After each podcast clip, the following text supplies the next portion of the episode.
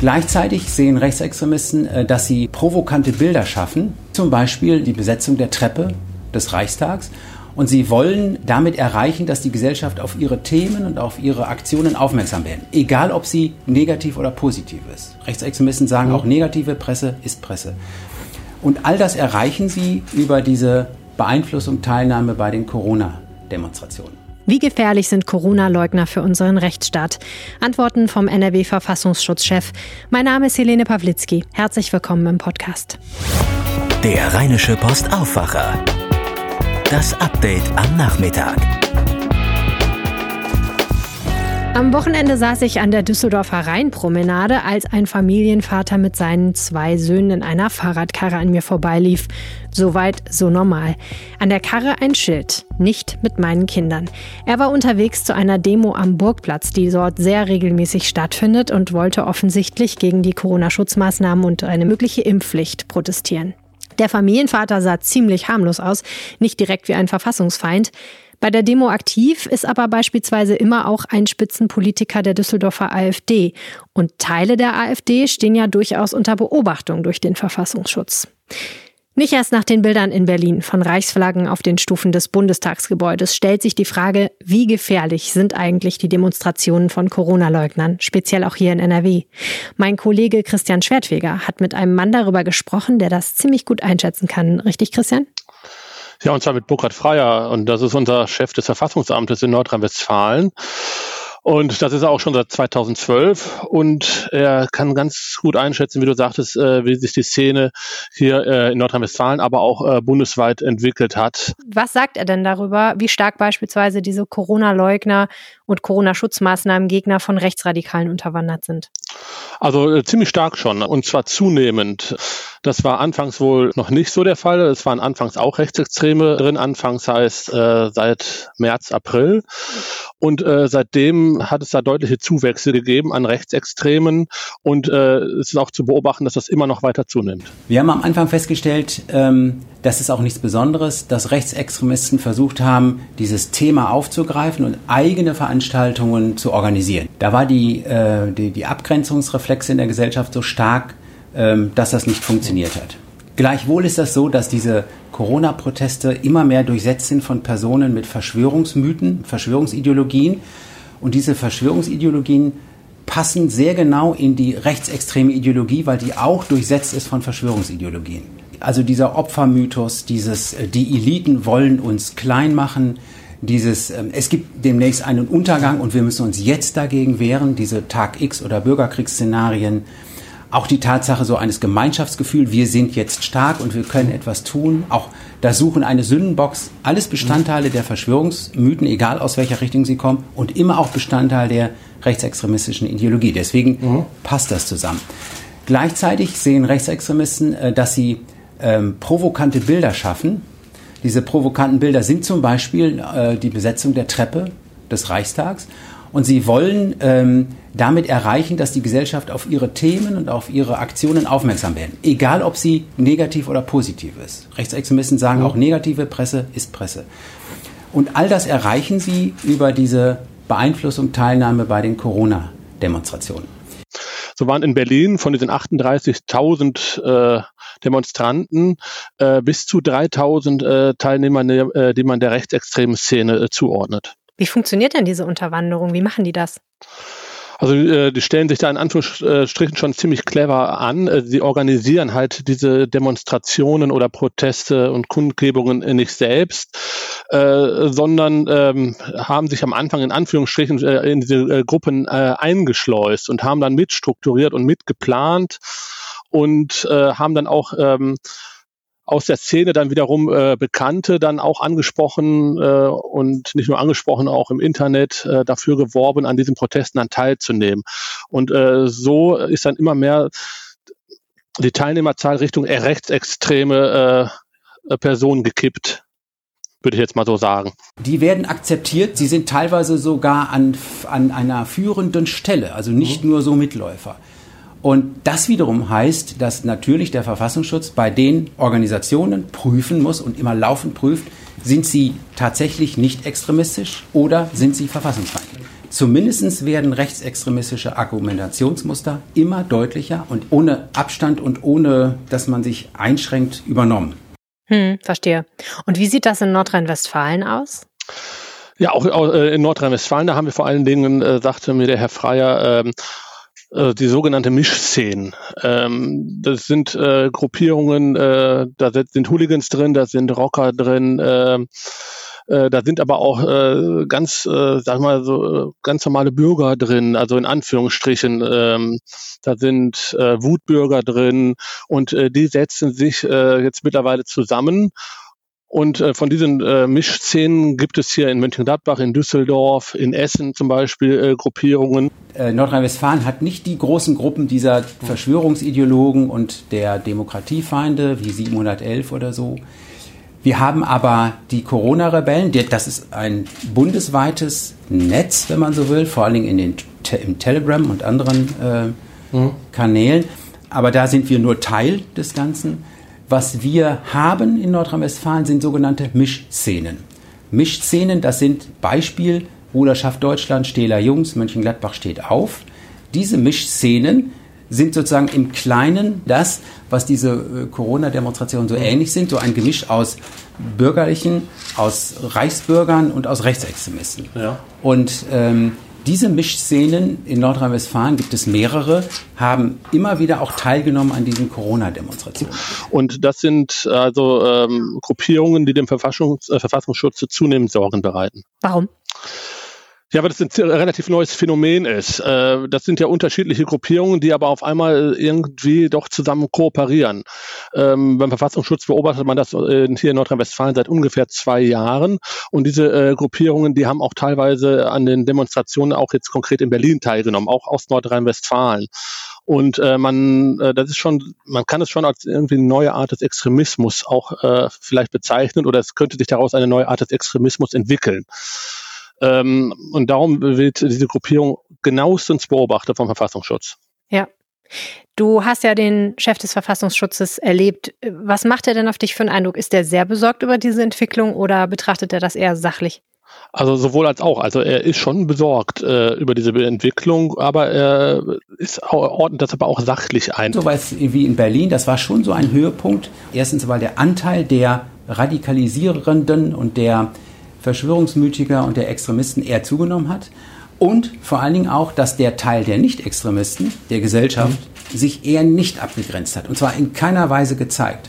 Und wenn man hinterher nach der Demonstration sagt, wir wollten eigentlich keine Rechtsextremisten, dann ist das aus unserer Sicht ehrlich zu spät. Ja. Das muss man vor einer Demonstration machen. Man kann als einzelner Teilnehmer jetzt nicht einen Rechtsextremisten aus so einer Demonstration ausschließen. Das geht körperlich nicht, das geht mhm. auch auf der anderen Ebene nicht.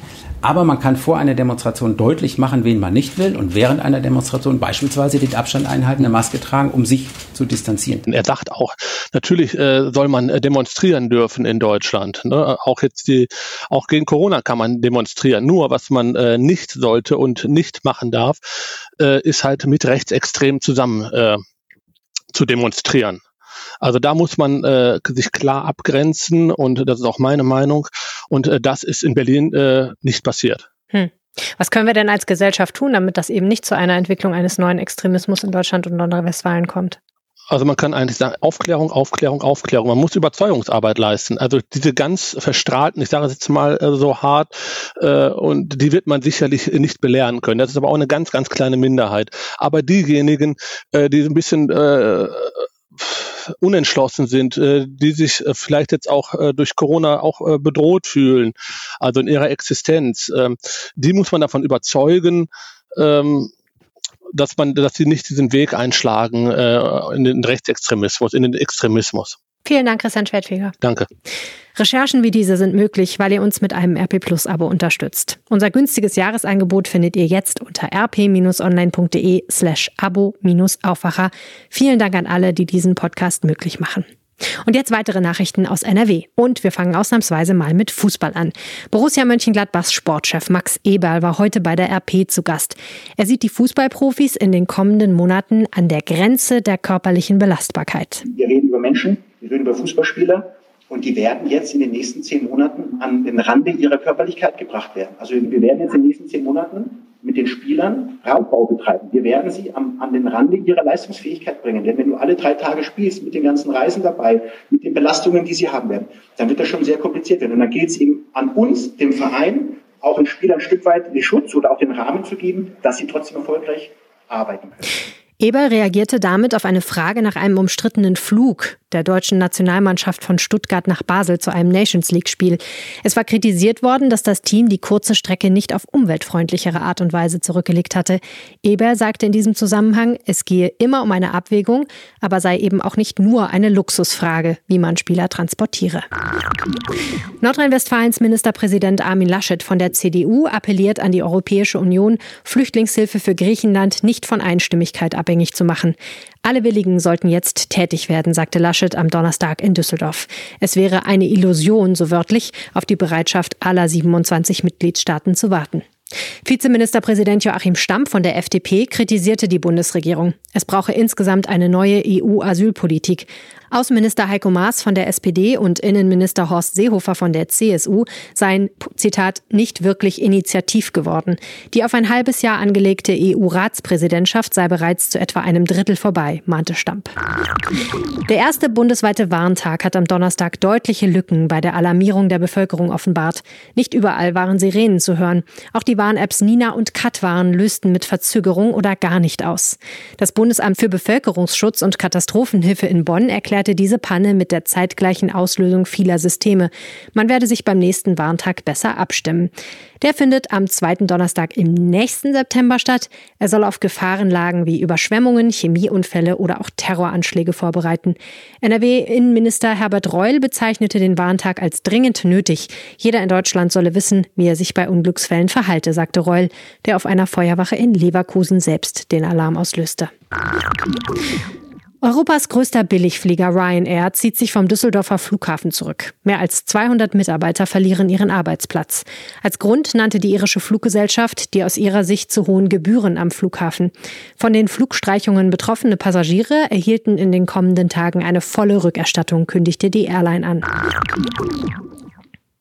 Wegen Bauarbeiten an Stellwerken wird im Oktober eine wichtige Bahnstrecke zwischen Köln und Bonn gesperrt. Betroffen ist der Abschnitt zwischen Köln Süd und Hürth-Kalscheuren, und zwar vom 9. bis 26. Oktober.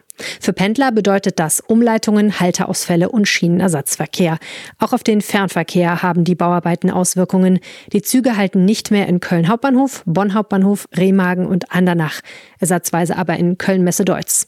IC- und EC-Züge halten zusätzlich in Bonn-Beuel.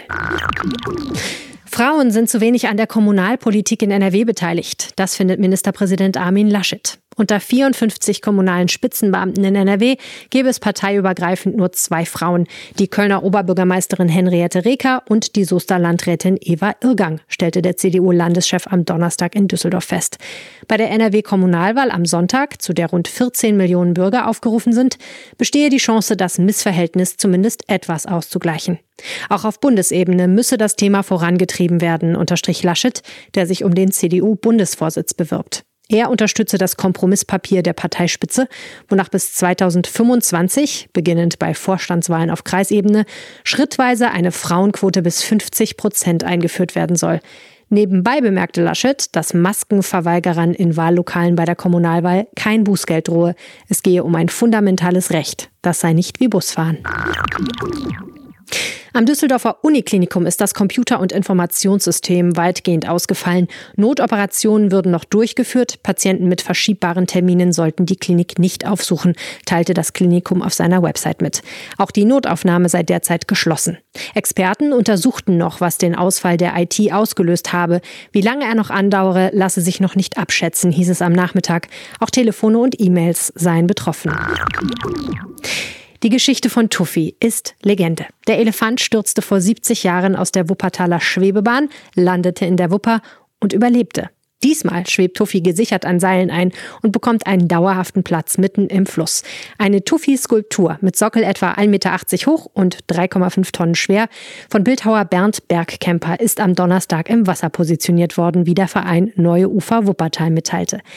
Die Skulptur steht ungefähr an der Stelle, an der Tuffy nach dem Fall aus etwa 10 Metern Höhe landete.